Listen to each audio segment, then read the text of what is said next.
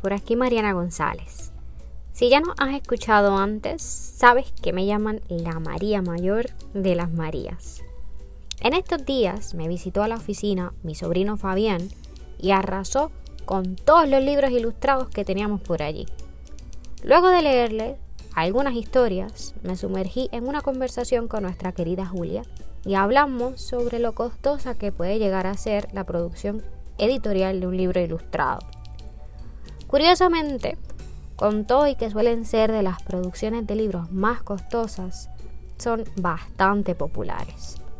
Esto se debe, según dicen las estadísticas, a que allá afuera hay un mercado muy establecido para este tipo de libros. A esto añadimos que, y quién lo va a dudar, no hay libros más hermosos que los ilustrados. Ahora, le voy a bajar un poquito a la emoción que me causan estos libros, porque debo decir que la hermosura de estos viene acompañada de muchos retos en la producción editorial, sobre todo cuando de costos hablamos. Así de hermosos como son, así mismo requieren un mayor presupuesto. En el estudio editorial, lo primero que preguntamos cuando recibimos a una persona interesada en producir libros ilustrados es esto. ¿Ya tienes las ilustraciones?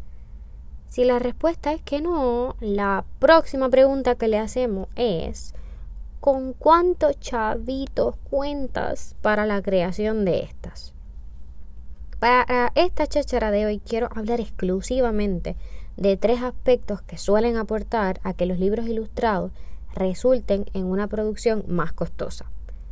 Quiero hacer una notita, eso sí, para decirles que aunque por lo regular los libros ilustrados se asocian con la niñez, la verdad es que cualquier obra puede ilustrarse y estas pueden ser para cualquier público. Así que para esta cháchara en particular voy a hacer referencia a libros ilustrados.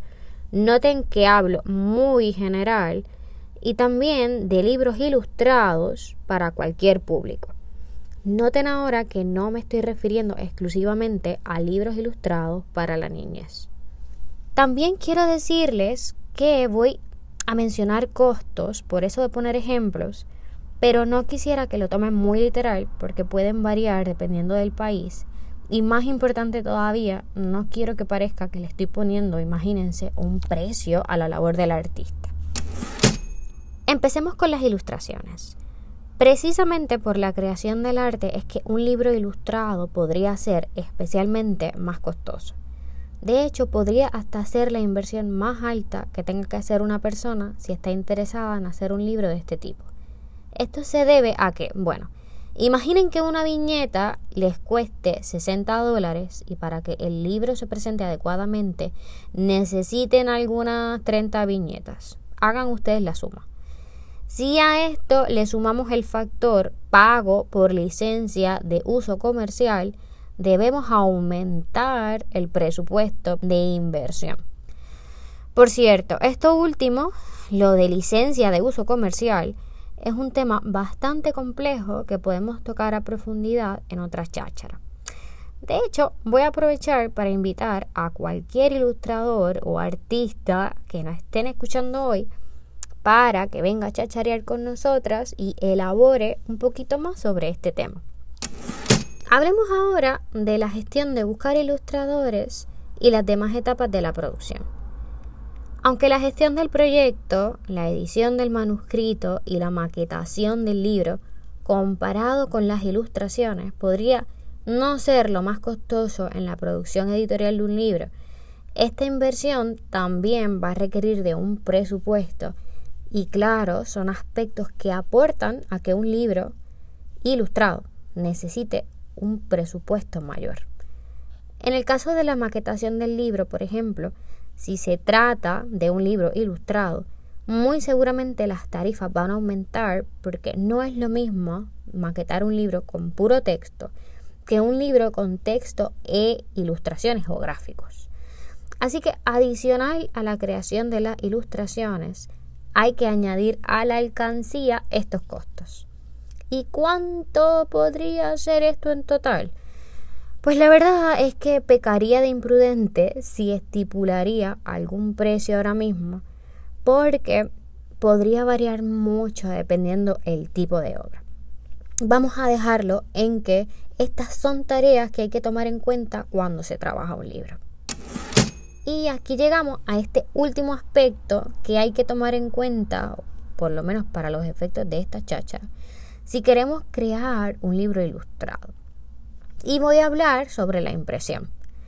Esta es también una de las inversiones más altas en la producción de libros ilustrados y esto se debe a que usualmente para los libros ilustrados se requiere, como quizás muchos de ustedes saben, una página de material más elaborado y si se requiere que sea a color, bueno, imagínense, los costos podrían hasta igualar o superar los costos de la creación de ilustraciones.